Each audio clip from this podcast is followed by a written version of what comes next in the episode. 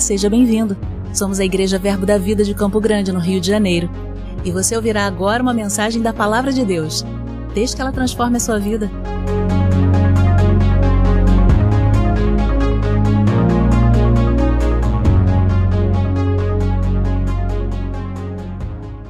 Glória a Deus. Então, eu quis fazer esse pupurri para vocês. Isso foram os meus últimos quatro meses de vida. É, e esse de Taubaté, eu até relutei um pouquinho em mostrar para vocês. Falei, ah, foi uma palavra para mim, tá? não é para a igreja. Mas, querido, deixa eu dizer uma coisa.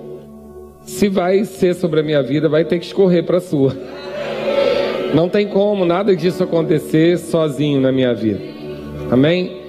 E essa ida a Taubaté ela foi muito curiosa, porque você pode olhar e pensar, ah, é, ele tem muita afinidade com, com Eliezer, o Eliezer sabe do que está acontecendo na igreja. A gente se vê muito raramente em ocasiões sociais, e eu nem era para estar tá lá. Na realidade, a gente foi a Guaratinguetá, Marcela foi ministrar no culto do sábado para as mulheres, e eu ministraria nos dois cultos de domingo. E no final da tarde, o pastor de lá, o Zé Roberto, recebeu uma ligação de emergência, porque o Eliezer estava voltando de viagem e quem ia ministrar lá no aniversário da igreja, nesse dia, que era uma das, dos, dos, das comemorações, era o supervisor lá, que é o pastor Amauri, que teve um problema de saúde no dia e não pôde estar. Então o Zé Roberto foi chamado em cima da hora para ministrar e como eu estava na casa dele, ele me levou. E eu cheguei lá, como é ministro ordenado, senta na frente. Eu sentei lá no cantinho, quietinho, cumprimentei o Eliezer quando chegou e sentei e a gente não teve nenhuma conversa. E eu falei agora à tarde que eu me senti como Davi, né? Se eu estou no mais alto monte, lá ele me encontra. Se eu estou no mais profundo abismo, lá ele me encontra. E as palavras que a gente tem recebido, eu recebi lá de, de forma bem incisiva. E, e ele só fez o ofertório, tá? O Eliezer não pregou nesse dia. Isso era só o ofertório. E ele interrompeu e fez tudo isso que você viu no ofertório. Então eu quis compartilhar com a igreja, porque é isso que está sobre a nossa vida. Não pode ser coincidência. Amém? Essas pessoas não têm conexão. O Vitor Mesac nem profeta é, né?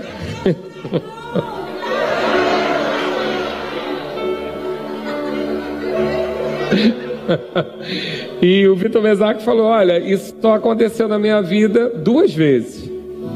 Uma vez foi em Petrolina, e um ano depois o Dinho me ligou e falou: Aconteceu. E a outra vez foi na igreja do Marcelo Carvalho, que sofreu uma ampliação muito grande. Ele falou: Eu recebi a ligação, aconteceu. E eu vou esperar a sua ligação. Porque não é algo comum no meu chamado esse tipo de intervenção durante o culto. Então, eu tenho recebido essas palavras. Mas antes de receber essas palavras, a minha diretoria sabe disso, é, a gente já tinha recebido algumas inspirações sobre uma maneira de ampliação que a gente não entendia bem, mas o Senhor em abril me disse para eu ver as estrelas. E para eu começar a ver as estrelas. E eu comecei a rodar Campo Grande, a gente começou a mapear o Google, e a gente começou a ver terreno maior, a gente começou a ver algumas instalações, chegamos a pisar em alguns lugares, mas algumas coisas não testificaram. A gente também não, tá, não tinha nenhum comando de resolver nada, mas de ver. E a gente começou a ver as estrelas e ver alguma coisa. E eu falando, Senhor, mas eu estou bem aqui, está tudo certo, né? Ainda estamos voltando da pandemia, as cadeiras ainda nem estão todas completas, não estamos nem usando o espaço todo que nós podemos usar, ainda temos ali como ampliar, temos um contrato até 2032 nessa igreja, então estou bem tranquilo. Talvez, né, você nem usufrua de tudo isso, mas seus filhos vão usufruir. Porque a gente tem trabalhado com uma expectativa de futuro, etc. Mas essas palavras começaram a perseguir a gente. E crescimento, multiplicação, expansão, né? É, eu brinquei aqui, eu fui ovelha do pastor Edmilson 10 anos, eu nunca vi ele atrasar um culto. Nunca vi. É rigoroso com o horário. treinou os ministros de lá assim. Eu não aprendi, Alex acho também não muito, mas a gente foi treinado. Só Marcela que aprendeu. Mas a gente foi treinado desse jeito. E ele confessou para mim aqui, ele se perdeu no horário, porque ele falou que provou dessa unção aqui. Foi a primeira vez que eu vi ele se perder no horário. Então, essas coisas elas têm mexido, borbulhado, eu tenho assentado. Mas nós recebemos uma palavra no meu coração, uma palavra sobre visibilidade, já há algum tempo. O Senhor vem tratando comigo sobre um tempo não de estar só no lugar maior, ou mais de ter uma visibilidade material e também espiritual. E essa palavra visibilidade chegou primeiro e começou a falar, mas no púlpito algumas pessoas começaram a falar sobre avivamento. Mas eu ouvi avivamento, você vibrava, mas eu descobri que a gente não sabe bem o que é avivamento. E a gente sempre leva avivamento para um lugar de, de, de um mover de Deus, né, de correr, pular, ter cura, milagre, e também essa é uma consequência do avivamento. Mas se você não veio, vá lá no YouTube. No culto da manhã eu expliquei o que é avivamento verdadeiramente. No culto da tarde nós conversamos sobre o que promove o avivamento. E aí você pode ir lá, esse, esse dia do culto da visão, são três cultos mesmo, eles são sequenciais, você precisa é, ter todas as informações. Mas quando nós falamos sobre isso, essa palavra avivamento começou a arder e eu comecei a orar pelo Senhor, o que significava isso?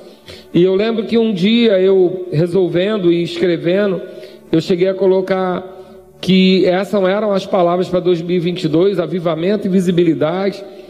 E de alguma maneira conversando com alguém, a pessoa falou: "Mas não é visibilidade de avivamento, porque né, primeiro você vai ser visto para depois ter o avivamento". E o Senhor tratou comigo que não que não era isso, era avivamento e visibilidade mesmo. Porque primeiro eu teria o fogo e depois do fogo haveria luz.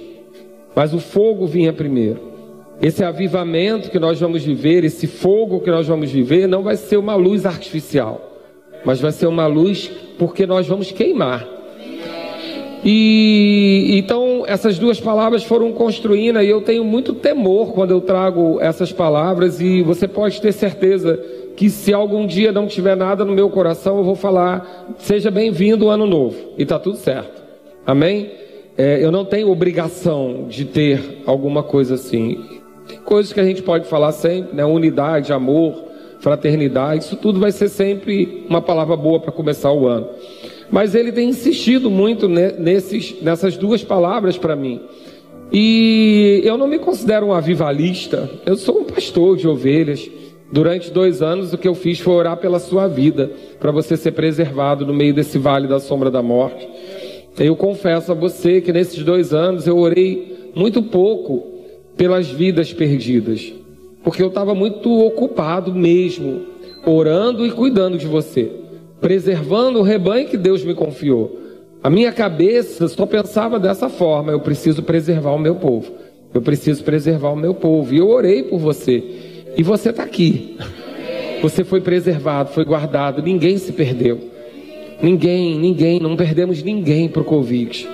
Chegamos até aqui. Você teve batalhas, dificuldades, mas chegamos até aqui. Fomos preservados. E o Senhor então falou conosco que era um ano de especialização, estabelecimento, e nós descobrimos que a gente tinha muitas fragilidades ainda estruturais dentro de relacionamento, dentro de saber o chamado exato de cada um. E graças a Deus tivemos um ano onde tudo isso foi se ajeitando. E a gente ainda está no processo conclusivo, mas a gente terminou o ano tão mais leve do que começou, porque cada um se entendeu, entendeu a sua esfera e o que Deus espera para a próxima etapa. E eu creio que a gente está num assentamento de um estabelecimento a gente se estabelecendo como uma igreja mais madura, que passou pelo deserto, mas ninguém se perdeu. Sabe, querido, nós passamos pelo deserto, mas não foi com a nossa força. Não foi porque você é forte, não foi porque você tem muita fé, mas Deus nos guardou com uma coluna de fogo, com uma nuvem, nos protegeu, nos guardou, nos trouxe até aqui. E eu falei no culto da tarde, nós fomos preservados E estamos hoje como Esther, guardados em segurança. Mas Deus tem expectativa que a gente agora restitua, restaure um povo que está em perigo. Amém, queridos? Então, eu creio que é uma situação parecida com Neemias, aonde Neemias estava também no lugar de segurança. Neemias era copeiro do, do rei, mas o sofrimento do lado de fora tocou Neemias. E Neemias foi compadecido por aquele sofrimento, a ponto de largar aquele conforto para ir restaurar os muros. E eu creio que após preservados e estabelecidos, Deus está nos chamando para esse tempo. Para agora que fomos preservados, provamos do amor dele, do cuidado dele com a nossa vida, que a gente possa então retribuí-lo. Como? Buscando os filhos dele, buscando os perdidos.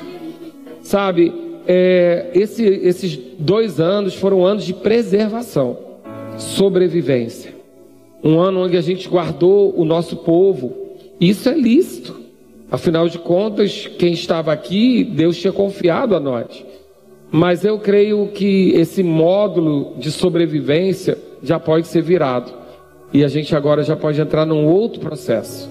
Filhos maduros em quem Deus pode confiar aquilo que tem a ser feito. E como que isso vai acontecer?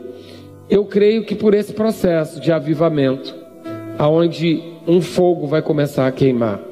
E por conta desse fogo, uma visibilidade. Mas o fogo vem primeiro. Agora, num processo de avivamento, eu falei nos dois cultos, vou repetir nesse porque é básico. Nós não somos, não recebemos um avivamento, nós não oramos para ter um avivamento. Avivamento não é algo que você ora para ter. Avivamento é algo que você tem porque ora. Ele é resultado de uma oração, ele é resultado de relacionamento, ele é resultado de entrega, ele é resultado de partir o pão, ele é resultado de compaixão. Então, eu creio que a gente vai ouvir palavras muito diferentes a partir de agora. É uma virada mesmo de estação. É uma virada de chave. Eu falei pela tarde agora que, estou dando um resumão para você, para a gente entrar no assunto.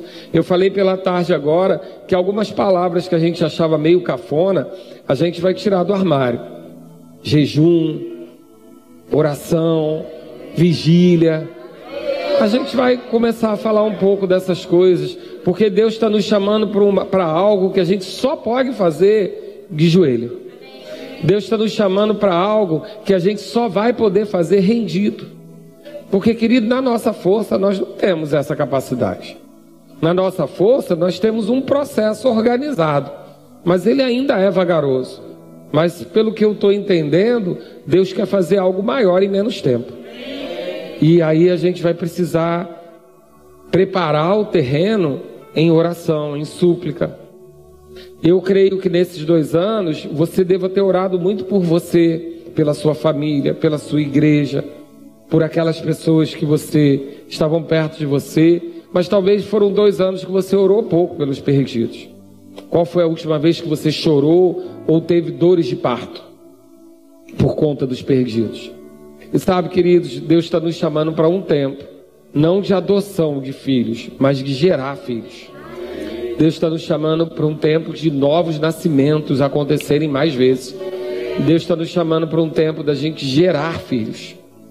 E gerar depende realmente de entrega, de doação, depende de sentir algumas dores, umas dores que não são suas. Então, talvez esse não seja um culto da visão onde você vai correr ou babar, mas seja um culto onde o Espírito Santo vai tratar com você sobre uma nova etapa. Eu creio que aquilo que Deus está falando para nós é para uma igreja madura. Deus está nos confiando uma maturidade onde um pai não espera mais do filho o que ele quer, mas o que ele pode dar. Nós já estamos nesse estágio de perguntar a Deus o que ele quer de nós. Nós já estamos no estágio de saber de Deus o que ele espera de nós. Eu comentei à tarde sobre os meus dois filhos, 20 anos e 22 anos, eu hoje já não pergunto tanto para eles o que eles precisam. A maioria das vezes agora eu, eu distribuo tarefas. Eu digo, você pode me ajudar nisso, você agora já sabe, você pode me cooperar com isso. Porque há uma expectativa que com a maturidade deles, eles distribuam comigo aquilo que precisa ser feito. E eu creio que Deus está nos chamando para esse tempo. Então eu declaro sobre a sua vida algo queimando. Dentro de você, a dor e a compaixão por vidas queimando. Eu declaro uma chama acesa dentro de você, queimando por vidas. Sabe, queridos, um módulo sobrevivência, a gente estava muito ocupado em fazer a engrenagem funcionar, mas ela já está funcionando. Amém? Eu sei, porque sei que no nosso meio ainda tem muita gente tímida daquilo que deveria estar tá fazendo. Mas o Senhor vai tratar com você para que essa engrenagem funcione ainda melhor. Sair de um lugar de crítica para um lugar de mão no arado, sair de um lugar de observador para um lugar de alguém que faz. Eu creio que no nosso meio tem muitas pessoas ligadas a evangelismo que são tímidas ainda, porque estão aguardando algo acontecer. Esse tempo está chegando. Agora, não confunda avivamento com evangelismo, porque evangelismo a gente vai buscar o povo. Avivamento, ele, o povo é atraído pela chama. É diferente. No avivamento, a igreja queima. E porque ela queima, ela atrai. A rua Azusa, ninguém foi para a rua buscar ninguém. As pessoas eram atraídas pela glória de Deus. Elas eram atraídas pelo fogo. Agora esse fogo começa como? Queimando dentro da gente. E através do vento, a mistura do fogo com o vento é que faz essa, esse grande clarão que dá visibilidade. Então, essa é a estação que vamos entrar agora. Eu convido você, eu fiz um resumão aqui, assistir o culto da manhã, o culto da tarde e entender um pouco mais sobre avivamento. Eu fico muito tentado a cantar de novo Tu é digno, mas eu vou deixar vocês descansarem. Pode voltar sem salto alto depois que a gente vai fazer um tumulto santo aqui. Amém? Glória a Deus. Glória a Deus. Eu tô lidando com a unção, porque agora eu tô nessa, né? Nessa vibe de falar mansinho, eu não tô entendendo. Deve ser alguma mudança da meditação. Amém? Glória a Deus. Abre lá comigo. Em Mateus 5. Eu quase tive o culto roubado, porque quinta-feira meu amigo Alex resolveu se antecipar e pregou o versículo do culto. Mas a gente é muito amigo, a gente lida de boa com isso. Depois a gente vai ter uma reunião só. Mas ele já adiantou muita coisa. Então, tudo que você não me vê falar aqui, assista o culto de quinta-feira, que Alex já fez essa gentileza para mim. Amém? Ele pensou, né? Viu a camiseta com o versículo, falou: vou pregar sobre isso, esperar domingo. Para quê? Bobagem. Mas a gente se ama, né, irmão? Glória a Deus. A gente está. Eliezer falou que vem uma graça especial.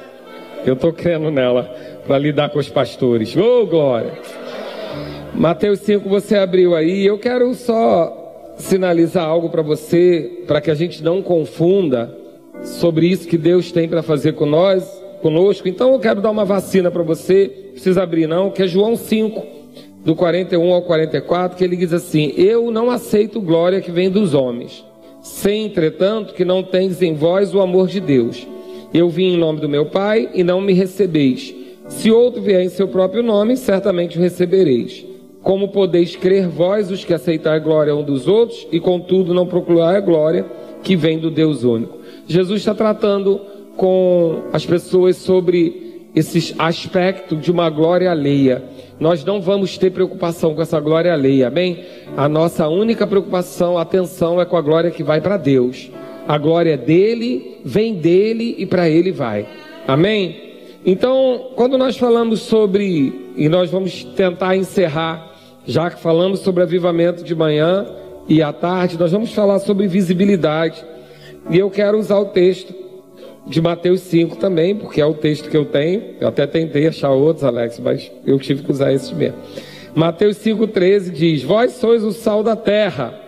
Ora, se o sal vier a ser insípido, como lhe restaurar o sabor? Para nada mais presta senão para, lançado fora, ser pisado pelos homens. Vós sois a luz do mundo. Não se pode esconder a cidade edificada sobre o um monte. Nem se acende uma candeia para colocá-la debaixo do alqueire, mas no velador e alumia a todos os que se encontram na casa. Assim brilhe também a vossa luz diante dos homens, para que vejam as vossas boas obras e glorifiquem o vosso Pai que estás nos céus. Sabe, queridos, esse versículo é o versículo que inspirou essa camiseta que você está vestindo. Esse versículo é, é, o versículo que tem nos inspirado. E eu entendo que a gente começa a ministrar coincidente, porque o Espírito é um só. E o Espírito clama a mesma coisa. E ele, quando trata sobre isso, ele está. Essa imagem é uma imagem de uma candeia, o que a gente conhece como lampião, aonde ela está acesa, e porque ela está acesa, dela sai luz. E a Bíblia está dizendo que a gente não acende uma candeia, a gente não acende algo que ilumina e coloca embaixo. A gente coloca em cima para que possa iluminar o maior é, o espaço possível.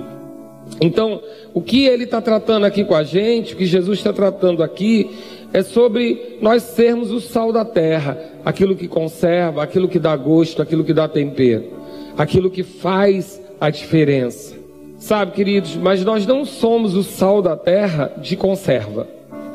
Deixa eu explicar isso. Nós não podemos estar presos num vidro conservado aqui dentro. Porque o sal tem a função de alcançar as coisas para dar sabor. Então, talvez nós estejamos saindo de um tempo onde nós ficamos nos conservando. Nos mantivemos aqui num frasco, protegidos. Mas o Senhor está nos chamando agora para começar a dar gosto a sair daqui, a, a interferir na, nos outros sabores. Porque se o sal ele não faz esse efeito, se ele não tem esse poder de restaurar o sabor, ele não presta para nada. Mas nós não somos assim. E ele diz que nós somos também a luz do mundo, ou seja, através de nós, trevas têm que sair. Nós somos a luz do mundo, aquilo que o mundo precisa para orientação. Eu não sei se você consegue ter uma imagem que você em trevas, num lugar muito escuro, e quando você está num lugar muito escuro, qualquer ponto de luz te guia. Qualquer ponto de luz é referência de saída, de escape. E eu creio que o que Jesus está dizendo sobre nós é que nós somos isso para o mundo: o escape, a luz, a referência. Por quê? Por conta de nós mesmos? Não, porque nós refletimos a Ele. A nossa luz nada mais é do que a luz dele refletida. Mas essa luz que ele considera que nós somos, ela não pode ser abafada, ela não pode ser escondida. Então, por isso, visibilidade. Eu creio que a gente vai ter que tomar muito cuidado num tempo onde tantas pessoas querem curtida, likes e seguidores, para que a gente não traga essa visibilidade para a nossa vida, mas para aquilo que Jesus tem para fazer, para aquilo que ele fez. Então, trazer essa vida, né? É, Quinta-feira Alex falou brilhantemente sobre isso, e isso não era parte da minha administração. Estou desabafando aqui que a gente é amigo, tá, gente? Ele falou uma coisa maravilhosa da gente se identificar com Jesus nas histórias. Eu sempre, eu sempre tive essa impressão dentro de mim, até que eu digo para você: Cristo vive em mim, se identifique com Cristo. Mas é tão importante a gente entender que nas histórias bíblicas nós não somos aquelas pessoas que precisam, que vão buscar a, a, a, o milagre ou que vão buscar o socorro de Jesus. Nós somos Jesus. Nos identificar com a luz dele, nos identificar com o que ele é. Então, observando isso, sabendo que nós somos luz, nós entendemos melhor esse versículo, porque a gente não pode ficar escondido. Sabe, queridos, a pandemia fez um, a pandemia deu uma surra na igreja, né? Porque por que, que a gente demorou tanto aí para a internet? Por que, que os nossos filhos já assistem pessoas na internet manipulando a mente deles há tanto tempo e a gente estava escondido? Precisou a gente ter a igreja fechada para ir para a internet. Fomos lentos. Fomos lentos. Tínhamos conceitos que nos mantinham, como o pastor Igmilson disse ali, cordas que traziam limites e que foram ampliadas. Hoje, quantas pessoas são alcançadas pela palavra? A igreja mostrou a cara, visibilidade. Hoje, talvez dentro das igrejas ainda existam menos pessoas, mas hoje o alcance é muito maior. Hoje nós temos no nosso hall de membro 800 e poucos adultos, mas temos quase 5 mil seguidores no YouTube. Recebo mensagem, até oferta, chega de outros estados. Recebo mensagem, pessoas acompanham em outros países. Pessoas torcem, oram por nós, acompanham. Eu tenho uma amiga que mora nos Estados Unidos, ela passou aqui no Brasil, veio assistir um culto e ela começou a chorar porque ela viu Josias de perto. Porque ela começou a olhar para os ministros e falar: Meu Deus, assim, eles me, eles me alimentaram dois anos. É como alguém que estava vendo um artista, porque eram as pessoas que ele, ela, ela ouvia e ela ficou emocionada. Uma, uma pessoa que roda o mundo, ela é diretora de uma, e deve estar nos assistindo agora.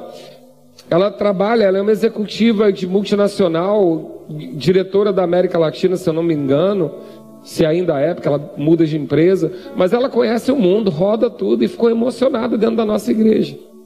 Por quê? Porque algo queimava, algo ardia. E talvez você está aqui e está acostumado com a paisagem. E ela ficou emocionada porque estava aqui, aonde ela estava recebendo alimento fresco. Então, algo já queima, algo já arde em nós. E esse queimar produz luz. Esse queimar faz com que a gente seja uma candeia acesa. Agora ele diz aqui também que não se pode esconder a cidade edificada sobre um monte. E essa palavra edificada me lembra muito essa questão de estabelecida. Algo que está estabelecido. Sabe, querido, nós estamos vivendo uma fase de muita maturidade. Talvez você não saiba, mas o Rema saiu dessa igreja antes da gente chegar em 2007. E agora, dia 15, a gente vai formar a primeira turma. No meio de uma pandemia, cento e poucos alunos. Três dias de aula chegou a pandemia. O único rema que não parou nunca foi o nosso. Porque aprove a Deus colocar o Edmilson aqui filmando ao vivo no dia, não sei porquê. Até sei. Ele tinha uma orientação de Deus de começar a produzir lives e, e, e, ensino à distância. Lá em novembro ele falou comigo, de 2019. Posso fazer um teste, pastor? Pode. Só não pode botar em nenhum lugar. Estava aqui fazendo teste, equipamento todo montado para fazer um ensino de aula à distância. Chega a pandemia, o único rema que não desligou, o nosso, Kézia estava aqui dando aula e os alunos assistindo ao vivo. Não interrompemos nem um dia formamos cento e poucos alunos. Querido, isso é um ciclo se fechando. É um ciclo de restauração. Amém? Um muro foi, um muro foi reconstruído. Algo foi estabelecido. Formar uma turma, o primeiro rema com cento e poucos alunos no meio de uma pandemia, depois de mais de dez anos, é bastante coisa. Então, a gente está vivendo esse processo, mas a gente está acostumado. Aí o ministro que vem de fora, ele percebe. Porque a gente acostumou. A gente está achando normal a paisagem. Mas a quem vem de fora percebe, tem algo acontecendo. O Manuel Dias falou para mim: eu visito algumas igrejas. A recuperação da pandemia não está tão rápida assim. Tem muita coisa acontecendo. Muita gente ficou afastada. A sua igreja está muito saudável. O que eu vi lá, muita gente trabalhando, feliz, empenhada, está muito saudável. A gente não sabe, porque a gente não está nas outras. E a gente também não está se comparando, a gente está entendendo que a gente precisa perceber a chama que há em nós. Já tem uma chama. A gente só precisa do vento. Amém? E aí, ele fala sobre essa luz, fala que não dá para esconder essa cidade. E aí eu quero que você entenda isso também do lado material. Talvez, e eu digo só talvez, esse prédio é muito bom e a gente não tem nenhuma intenção de abandoná-lo porque é, eu não, não é apego material, eu não tenho isso, pode ter certeza. Se você me der um carro melhor, eu nem lembro que eu tive outro. Casa, mesma coisa. Fiel só a Deus e minha esposa. O restante, tudo novo é melhor. Amém, querido? Glórias a Deus. Porque o restante, tudo que me der é novo, para mim está ótimo. Eu nem lembro do velho. Mas há algo sobre esse lugar. A gente entende espiritualmente que tem um marco aqui. Rio de Janeiro começou aqui. A gente não, não negligencia isso. mas o Senhor está nos chamando para uma visibilidade maior, para um lugar onde a gente possa ter um farol aceso. Eu não sei o que é ainda, mas isso é uma das coisas que está para cair na nossa mão. A gente está para ir para um, um para ter um lugar de maior visibilidade. Isso vai acontecer, querendo eu, você ou não. A gente só vai saber se antecipa isso nos humilhando ao Senhor ou se a gente aguarda. Mas eu creio que o Senhor está nos chamando, como a Vânia falou, para o joelhinho e, a, a cara no pó. Porque o povo que conhece o seu Deus faz proezas. Mas esse conhece não é de ouvir falar como Jó, é conhece de relacionamento. É que tem experiência, é que já provou, é que está com ele todo dia. O povo que conhece o seu Deus, ele faz coisas grandes porque ele aprende com o Pai. Jesus dizia: Eu só faço o que eu vejo meu Pai fazer. Se eu não tenho relacionamento com Deus, eu não vejo é nada. E eu não sou capaz de fazer é nada. Deus está nos chamando para esse relacionamento, aprender com Ele coisas grandes, a ter esse tempo com Ele. Para, como Elias, ao invés de fazer orações longas de quem tem pouca intimidade, Fazer oração curta de quem já conversou com Deus em casa. Eu falei agora à tarde que a gente percebe, né? Numa oração a gente percebe um pouco o nível de relacionamento que a pessoa tem. Porque quando a pessoa ora pouco e você dá oportunidade, ela gasta muito tempo se apresentando a Deus. Quando a pessoa tem intimidade, ela fala: Pai, cura. Acabou. Porque a intimidade faz isso. O relacionamento faz isso. Eu não preciso me apresentar a Deus. Quando a sua mãe liga para sua casa, você não fala: Oi, mãe, excelentíssima mãe. Quão grata eu sou a senhora por ter me gerado. Quão grata eu sou a senhora por ter me alimentado. Eu queria dizer, aproveitar essa oportunidade para agradecer os. Não, querido. Você fala: Fala, mãe. Porque você tem intimidade. Já demonstrou sua gratidão em várias oportunidades. Já rendeu glória em várias oportunidades. Então a gente sabe que é relacionamento. Elias mandou descer fogo do céu com poucas palavras. Senhor, faz para eles verem que o Senhor é Deus. E a oração dele era essa.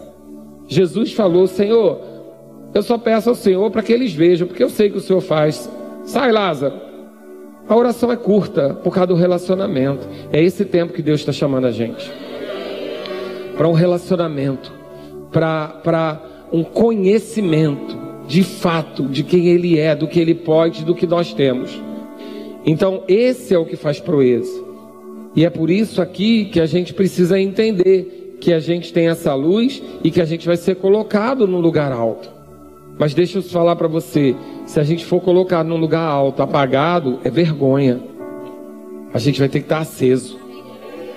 E como que a gente vai acender? A gente vai soprar dentro de nós porque essa luz não vai ser, diga comigo, essa luz não vai ser artificial. Querido, deixa eu dizer para você uma coisa. Nunca foi tão fácil produzir uma ministração de efeito. Nunca. Se você disser assim, qual a fórmula para produzir uma ministração? Muito fácil. Você vai lá no, no, no, na sua Bíblia eletrônica, Marca lá a palavra que você quer falar. Quero falar sobre amor. Marca, quero falar sobre unidade. Você escreve a palavra, aparece todos os versículos que tem. Aí você vai lá no Strong, procura o significado dela em grego, em hebraico. E você monta. E se você tiver dúvida, vai no YouTube, tem alguma ministração pronta, você copia. É muito fácil. Palavras que motivam, muito fácil. Mas sabe que não é isso que Deus está buscando em nós. E nem você está buscando. Você não veio para cá para receber uma palestra motivacional. Você veio para cá porque você quer provar do poder de Deus. Você veio para cá porque você quer uma plataforma ungida. Você quer um púlpito onde tenha unção. Você quer fervor. E é isso que atrado a gente fazer. A gente vai seguir fazendo as coisas que tem que fazer, mas a gente vai dedicar mais tempo para saber o que Ele quer de nós. E a gente vai frutificar dessa maneira e frutificando a gente vai ser colocado. Lucas 8 também fala sobre acender essa candeia. E eu quero concluir. Lucas 11 fala a mesma coisa. Ninguém depois de acender uma candeia põe em lugar escondido, nem debaixo de alqueire, mas no velador. Mas eu quero falar com você sobre essa luz e visibilidade ser consequência de um fogo. O Ministério de Música pode subir. E eu quero só separar algumas coisas que eu separei para você aqui, só citar algumas coisas que eu separei, eu não quero me alongar. Mas eu queria que você entendesse que Deus e fogo são imagens inseparáveis. A gente às vezes tem dificuldade de pensar em Deus com essa imagem. Eu lembro uma vez, acho que foi a comunidade da Zona Sul, que o símbolo é um, é um globo com fogo. É, é lá? Eu não lembro. E uma amiga veio me perguntar: que estranho aquela igreja ter um negócio de fogo, porque fogo para o ímpio é inferno. e ela não entendeu aquele globo pegando fogo. E eu falei: não, é porque há um fogo de Deus. Agora, o fogo e Deus, eles são imagens separáveis. Tem fogo no inferno para o pecador, o fogo que queima sem consumir, que é da onde a gente quer tirar os nossos amigos e parentes, mas tem o fogo do juízo para o crente, para separar o que é precioso do que é passageiro, do que é madeira, do que é ouro. Tem o fogo do Espírito Santo. Moisés recebeu seu chamado por meio do fogo. Elias invocou fogo do céu. Eliseu acendeu um fogo. Miqueias profetizou sobre a purificação com fogo. João Batista avisou que Jesus batizaria com Espírito e com fogo. Jesus disse que veio lançar fogo sobre a terra. E o batismo do Espírito Santo é o batismo com fogo. Nós somos uma igreja pentecostal. E numa igreja de Pentecoste tem que ter fogo e vento.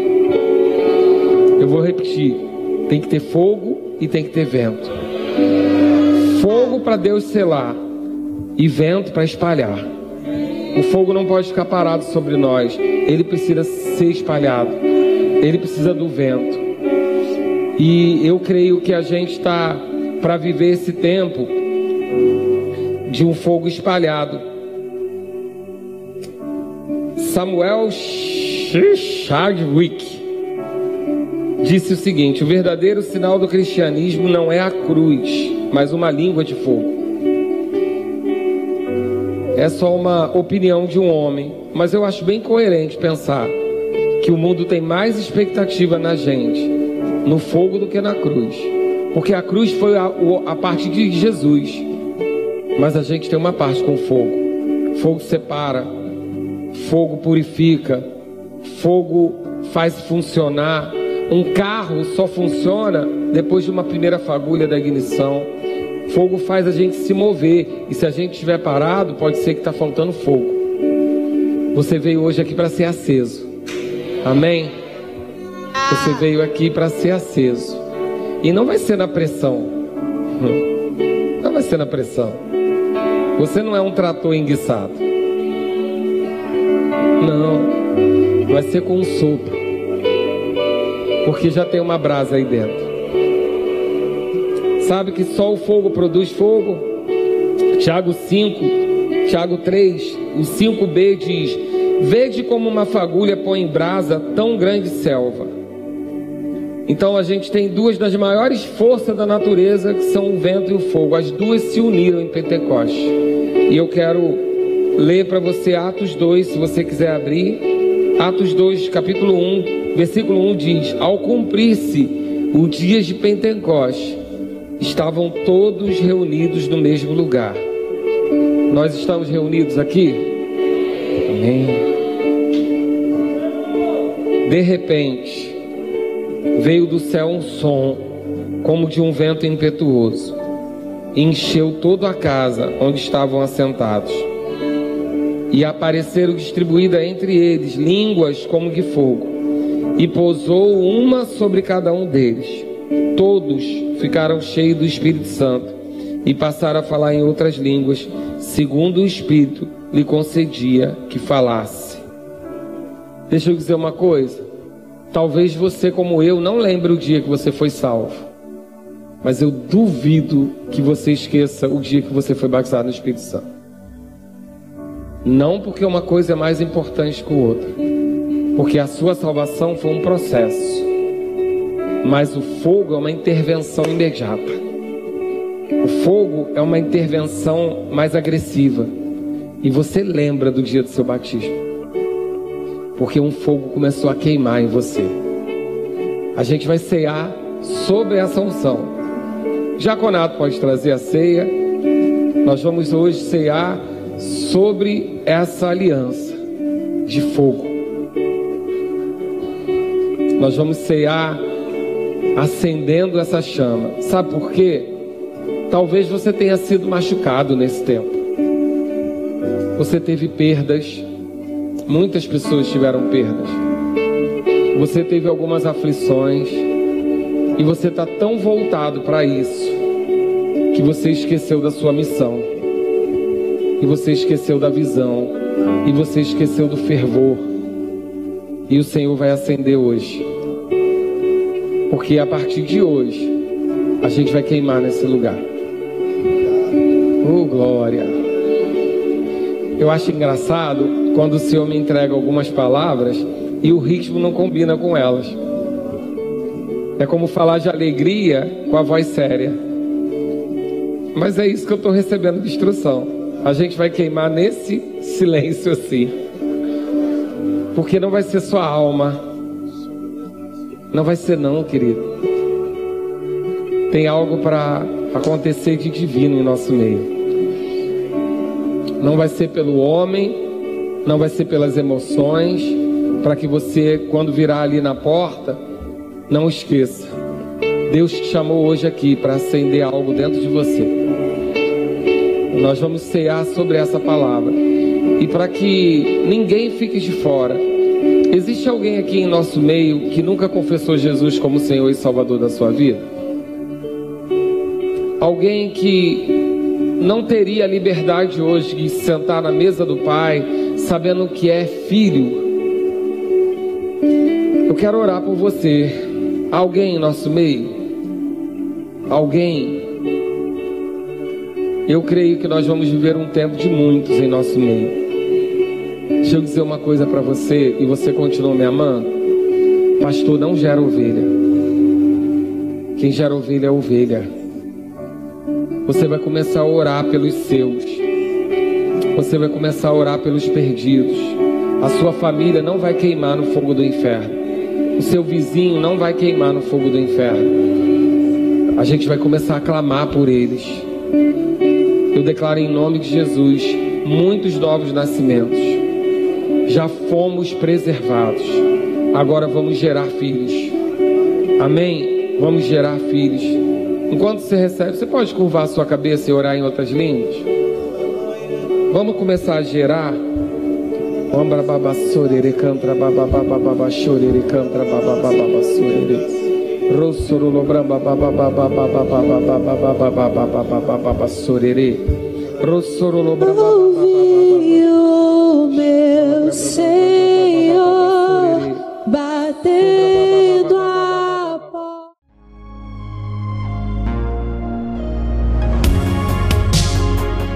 Ouça outras ministrações em nosso site verbodavida.com barra Campo Grande RJ. Nos acompanhe também em nossas redes sociais, Facebook, Instagram e YouTube. Seja abençoado na prática dessa palavra.